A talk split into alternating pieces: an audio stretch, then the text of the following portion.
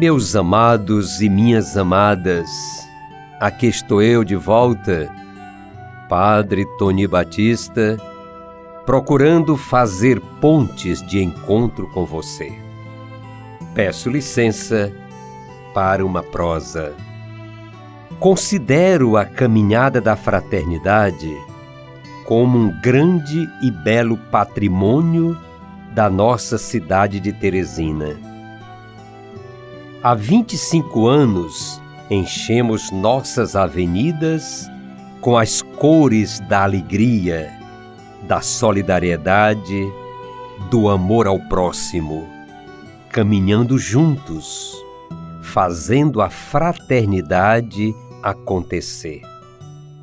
Dá prazer vermos Teresina solidária, abraçando a causa dos mais pequeninos e sendo luz de esperança para muitos abandonados.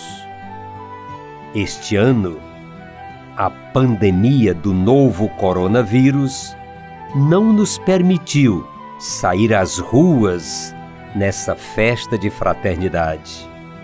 Mas não podemos deixar que a chama se apague.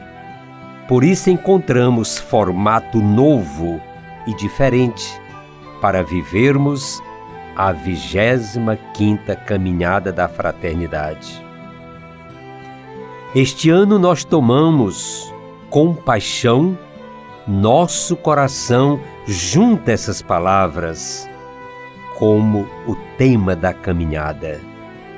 Não sairemos às ruas, mas teremos uma bonita live no dia 24 próximo, às 17 horas, no Finesse Buffet. É a caminhada da fraternidade acontecendo, mesmo neste momento difícil. Afinal, a caminhada é lugar de animação dos corações e não de recolhimento apático. Por que este tema da compaixão? A compaixão talvez seja, entre as virtudes humanas, a mais humana de todas, porque não só nos abre ao outro como expressão de amor dolorido, mas ao outro mais vitimado e mortificado. Pouco importam a ideologia, a religião, o status social e cultural das pessoas. A compaixão anula essas diferenças e faz estender as mãos aos outros. Seguindo o pensamento de um teólogo brasileiro, o Leonardo Boff, ficarmos cinicamente indiferentes diante da dor dos outros mostra suprema desumanidade que nos transforma em inimigos da nossa própria humanidade. Diante da desgraça do outro, não há como não sermos os samaritanos compassivos da parábola bíblica. A compaixão implica assumir a paixão do outro. É trasladar-se ao lugar do outro para estar junto dele, para sofrer com ele, para chorar com ele, para sentir com ele o coração despedaçado. Talvez não tenhamos nada a lhe dar e até as palavras nos morram na garganta. Mas o importante é estar aí, junto dele, e jamais permitir que sofra sozinho. A caminhada da fraternidade tem esta intenção. Mesmo que estejamos a milhares de quilômetros de distância de nossos irmãos e irmãs que sofrem, ou perto de nossos vizinhos, o padecimento deles é o nosso padecimento. O seu desespero é o nosso desespero.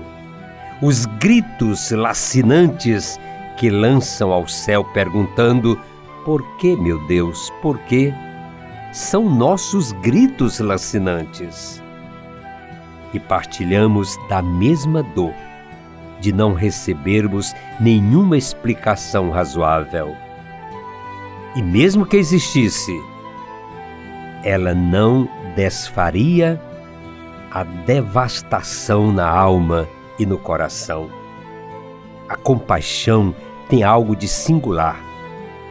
Ela não exige nenhuma reflexão prévia, nem argumento que a fundamente. Ela simplesmente se nos impõe, porque somos essencialmente compassivos.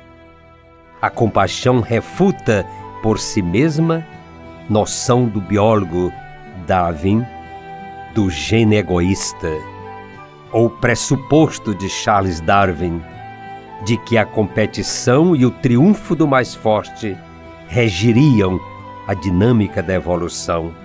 Ao contrário, não existem genes solitários, mas todos somos conectados uns aos outros. Somos um nó de relações, somos seres de cooperação e de solidariedade. Assim, é a compaixão, assim é a caminhada da fraternidade.